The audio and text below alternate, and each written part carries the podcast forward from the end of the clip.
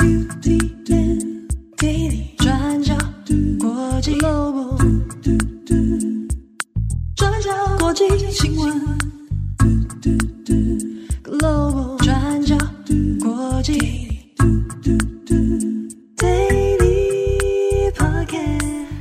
大家好，欢迎收听 UDN Global 转角国际 Daily Podcast 新闻，我是编辑慧仪，我是编辑木仪。今天是二零二三年十月十一号，星期三。那在连假回来的第一天呢，我们一样要跟大家更新以巴冲突的最新状况。那今天已经来到了第五天，那我们主要有四点要跟大家更新。第一点呢是关于现在的近况，第二点是谁是哈马斯，第三点也会跟大家讲说幕后的策划者是谁，那以及最后一点。这个冲突会怎么影响乌克兰？那我们先来看今天的第一点。好，我们知道巴勒斯坦伊斯兰主义组织哈马斯在当地时间十月七号的早上六点，从他们控制的加萨走廊向以色列发射了数千枚的火箭炮。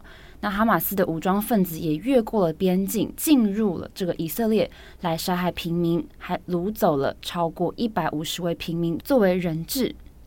那自从突袭发生之后呢，以色列也立刻开启了军事行动，连日用空袭作为一个报复的行动，让加萨走廊几乎被夷为平地。那同时呢，以色列也在准备可能的地面攻势，派出了地面部队推进加萨地区。那目前截至我们的录音时间是台湾时间十月十一号的下午两点左右，已知冲突造成超过一千两百名以色列公民。还有至少九百名的巴勒斯坦人丧命。那联合国也表示，加萨走廊有超过十八万七千五百人流离失所，那其中有大约两万人是直接涌进了联合国的驻点避难所。那以色列在十月八号已经正式向哈马斯宣战，他们征召了三十万名后备军人，那这个是史无前例的数字。还有很多的预备役人员也从世界各地返回了以色列。那冲突到今天已经进入第五天了。以色列下令全面封锁加萨地区，包含禁止输入电力、粮食、水，还有燃料。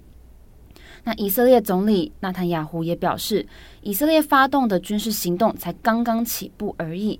那也警告，这场战争的目标是要彻底消灭哈马斯。那以上是目前跟死伤相关的数字更新。那我们接下来进入第二个部分，我们还是要来回头解释一下哈马斯这个组织到底是谁。首先，哈马斯是巴勒斯坦伊斯兰主义组织，他们全名叫做伊斯兰抵抗运动。那哈马斯这个名字是原文名称的缩写。那哈马斯他们是在一九八七年成立的。当时成立的背景是以色列军事占领了位在以色列、埃及还有地中海之间的这片领土，就是我们说的加萨走廊。那当时巴勒斯坦人发起了大规模的抗议，反对以色列占领约旦河西岸跟加萨走廊，叫做第一次大起义。那当时的抗议包含攻击以色列的机构，还有拒绝购买以色列的商品，还有发动了大规模的罢工行动。那在这当中，有一名叫做艾哈迈德·雅辛的人，他创立了哈马斯组织，成为了精神领袖。那他们创立哈马斯的目标是要把历史上所谓的巴勒斯坦，其中包含现在的以色列，把这些土地定义为伊斯兰土地。那另外还要在以色列、约旦河西岸跟加萨的土地上重新建立一个伊斯兰国家，然后消灭以色列。那这些目标也都有明文的写在他们的哈马斯宪章当中，而在这个目标之下呢，哈马斯长期以来就发动了非常多的自杀式炸弹攻击。那不只是针对以色列的军人，还针对平民发动过很多致命性的袭击行动。那所以后来以色列、美国、欧盟也都在不同的时间把哈马斯定义成恐怖组织。好，那我们就规模上来看。哈马斯的势力其实非常庞大，他们有很强大的军事资源跟武器，那是巴勒斯坦最大最激进的伊斯兰组织。那在对外关系上，哈马斯跟伊朗、跟叙利亚还有黎巴嫩什叶派伊斯兰组织真主党区域结盟。那今年以来，他们也更往伊朗还有其他盟国靠拢。好，那我们进一步来看这个冲突地带。首先，巴勒斯坦它到底是不是一个完整的国家呢？就巴勒斯坦的主权问题，严格来说，要来追溯到非常非常久以前的历史。那在国际上到今天也都还是一个争议哦。那如果我们看人口组成的话，巴勒斯坦目前是由约旦河西岸跟加沙走廊这两块地区的阿拉伯人以及犹太人所组成的。不过，因为就历史的关系，犹太人他们也把这里看成是自己的领土、自己的家。那虽然在一九四七年联合国通过了一个叫做“一八一号决议案”之后，明文规定要把巴勒斯坦一部分划分出来给犹太人，然后建立以色列这个国家。那另外一部分呢，是建立巴勒斯坦，交给阿拉伯人。不过，他们双方都非常不满这样子的处理，这样子的划分方式，所以多年以来冲突不断。那在决议案之后，隔一年，一九四八年五月十四号，英国结束了在巴勒斯坦地区的托管，那由犹太人宣布建立国家，国名叫做以色列。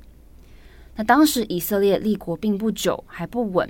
那巴勒斯坦也不承认以色列，所以双方再次陷入激战。当时造成了数十万名巴勒斯坦人逃离家园，或是被驱逐到约旦河西岸跟加沙地区等等寻求庇护。那虽然到了一九八八年，巴勒斯坦通过了独立宣言，宣布建国，不过他们的领土还是受到以色列不同程度的军事占领跟控制，其中就包含加萨走廊。好，那我们时间来到了一九九三年，当时时任以色列总理拉宾跟巴勒斯坦解放组织在挪威奥斯陆达成了奥斯陆协议。那简单来说，就是巴勒斯坦他们管理自己的领土，然后要求以色列国防军从加萨走廊跟约旦河西岸部分的地区来撤兵。那另外，巴勒斯坦也要承认以色列，并且不再进行暴力行动。不过签署之后呢，以巴双方的内部国内都反对这样子的协议。那在两年之后，以色列前总理拉宾他就被国内激进分子给刺杀了。那双方的袭击事件还是不断的发生。那奥斯陆协议的执行也陷入了停摆。那到了二零零六年的时候，哈马斯这个组织在巴勒斯坦议会选举当中赢得了多数的席次。那接着，在隔一年的二零零七年，他们以暴力手段强行撤换了当时作风比较偏温和的由法塔赫组织主导的巴勒斯坦自治政府，然后夺下了加萨走廊的控制权。好的，那以上是有关哈马斯以及加萨地区简单的历史背景介绍。好，那么听完哈马斯的介绍，那接下来我们来看一下谁是这一次行动的幕后策划者。那简单来说呢，哈马斯把这一次的行动称之为阿克萨洪水行动。我们主要会引述路透社的报道，来看看背后的策划者是谁。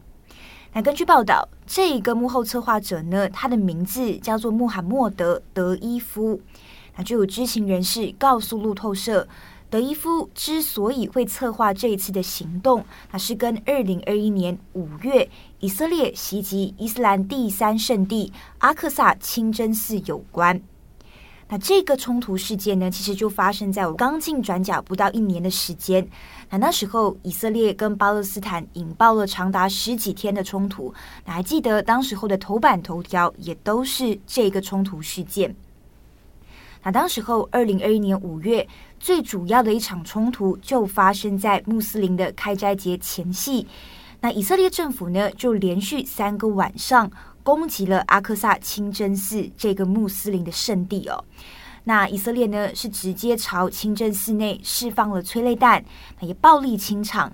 那连续三天的攻击呢，也是造成大概五百名巴勒斯坦人被逮捕或者是受伤。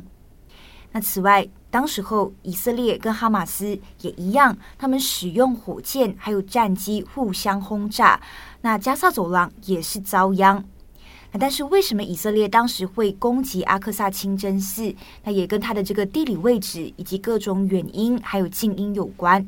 这边我们先不多做解释。那反正当时候的氛围就非常的紧张跟敏感。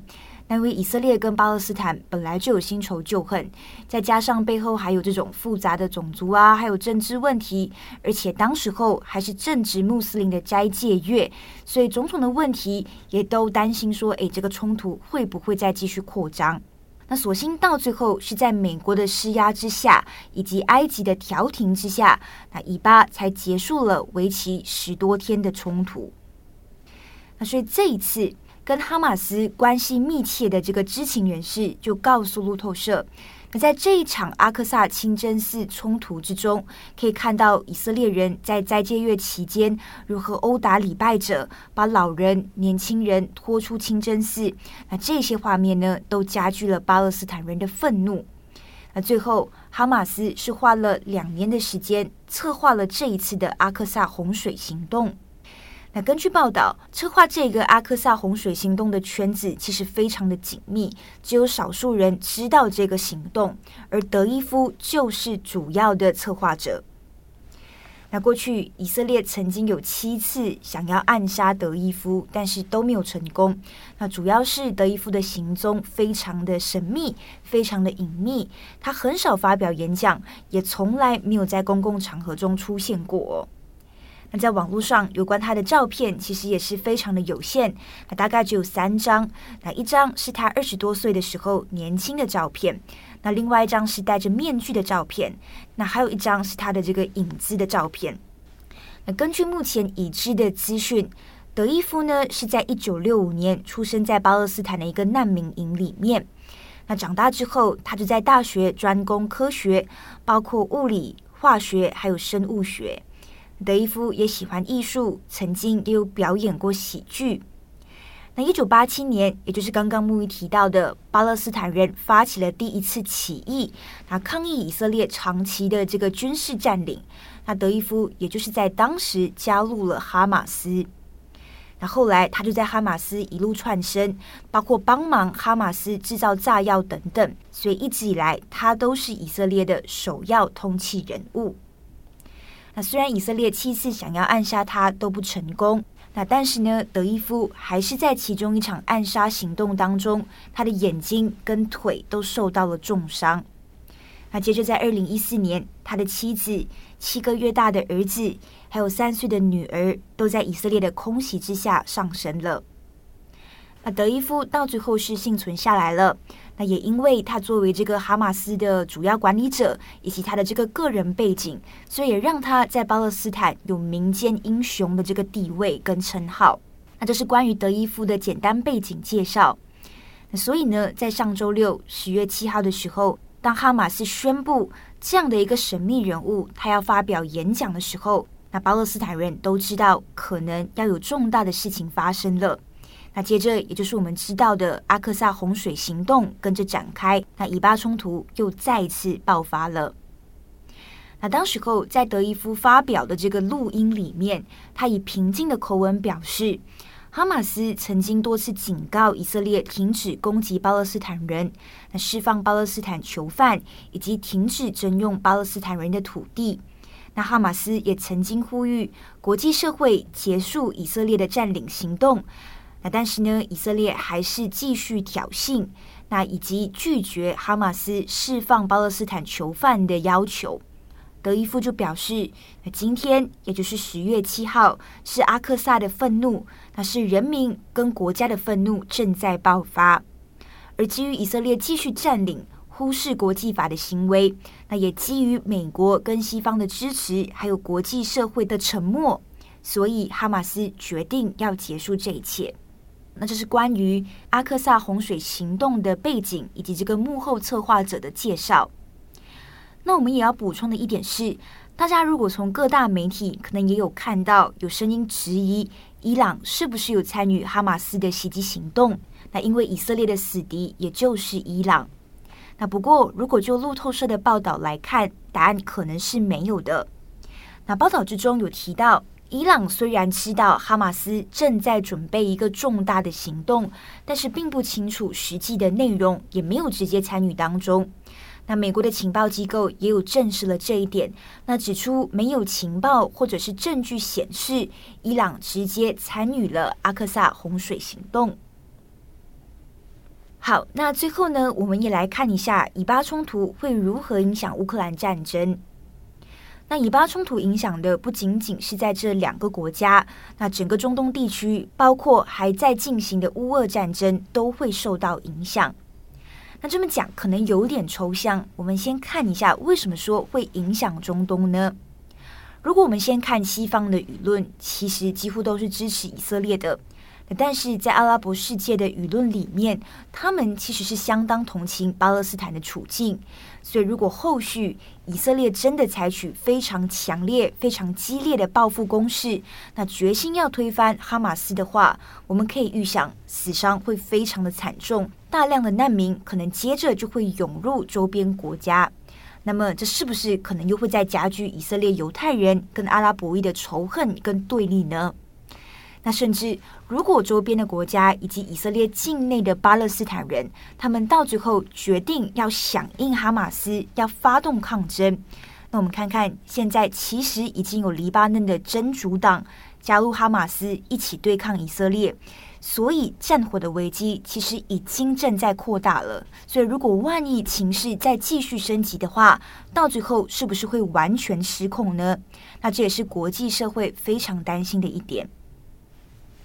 那再来，这为何会跟乌克兰战争有关？其实也跟美国国内的处境环环相扣。在这一次的冲突爆发之后，美国总统拜登就承诺，美国会加强对以色列的军事支持。那不过，拜登的说法其实也是引发很多质疑，因为大家应该还有印象，在上周我们和大家更新到了美国联邦国会通过的临时预算案，没有包含对乌克兰的资金援助，以及众议院的议长麦卡锡 （Kevin McCarthy） 被罢免的新闻。所以，拜登政府是不是真的可以在不影响乌克兰的情况下，增加对以色列的军事援助呢？那我们先看。首先，就路透社的整理，以色列跟乌克兰的军事需求其实不太一样。以色列目前更需要小型武器以及防空拦截系统来拦截火箭，那保护以色列的这个基础设施跟军事指挥中心。那乌克兰方面则需要更多的弹药以及飞弹防御系统等等。两者的需求现阶段看起来似乎没有太大的重叠。但是是否会相互影响，目前暂时还不清楚。那大家可能也会好奇的一点是，那 Kevin McCarthy 被罢免，那为什么会跟这个有关？那原因是接任的众议院议长至关重要。那因为目前的议长候选人名单里面，大部分都是共和党的保守派，那他们主要反对继续支持乌克兰，所以这是他们联手罢免 Kevin McCarthy 的原因之一。那但是呢，但是这些保守派跟以色列关系非常要好，那尤其他们跟以色列的总理纳坦雅胡关系非常的密切，所以可想而知，他们对于以色列的支持肯定会比乌克兰来得更加坚定，更有共识。所以拜登接下来应该要怎么做呢？那就目前的策略看来，拜登政府应该会把以色列跟乌克兰的需求结合起来，包含在预算案里面，那借此来赢得两党的支持。那但是会不会成功，也需要看接下来的众议院议长是谁，那以及参议院跟众议院是不是可以赶在十一月十七号之前达成共识，那通过新一年的预算案了。好，那么以上呢就是以巴冲突的几点更新。那我们刚刚有提到，真主党现在已经加入哈马斯的抗争行动，战争已经进一步的扩大了。关于详细内容，大家可以参考我们今天的过去二十四小时。那相关的连结也会放在资讯栏上面。好的，那以上就是今天的 Daily Podcast 新闻。对，那其实，在这一场以巴冲突里面，无论如何，受害最深的都是无辜的平民。那这几天连续下来，大家可能在呃报道上面，或者是网络上面，都有看到很多震撼，或者是令人不安的画面，或者是文字报道，大家也可以斟酌收看。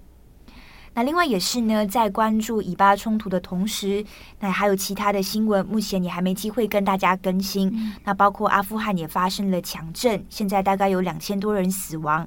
那以及缅甸军方也空袭了难民营，那导致许多的这个老人、孩童也遭到杀害。那其实国际新闻大部分我们更新的可能都是这一些比较悲惨的新闻，嗯，所以刚刚在整理新闻的同时，也是在思考的一件事情，也是，嗯，活在和平相对美好世界的我们，其实可以做的事情，应该也就是珍惜每一天的日常生活。没错，就是我们今天可以平安的出门，平安的回家，这就是一个祝福。好的，那一样的祝福大家有一个美好的星期三。我是编辑会议，我是编辑木仪，我们下次再见，拜拜，拜拜。You didn't give me the chance to go to the global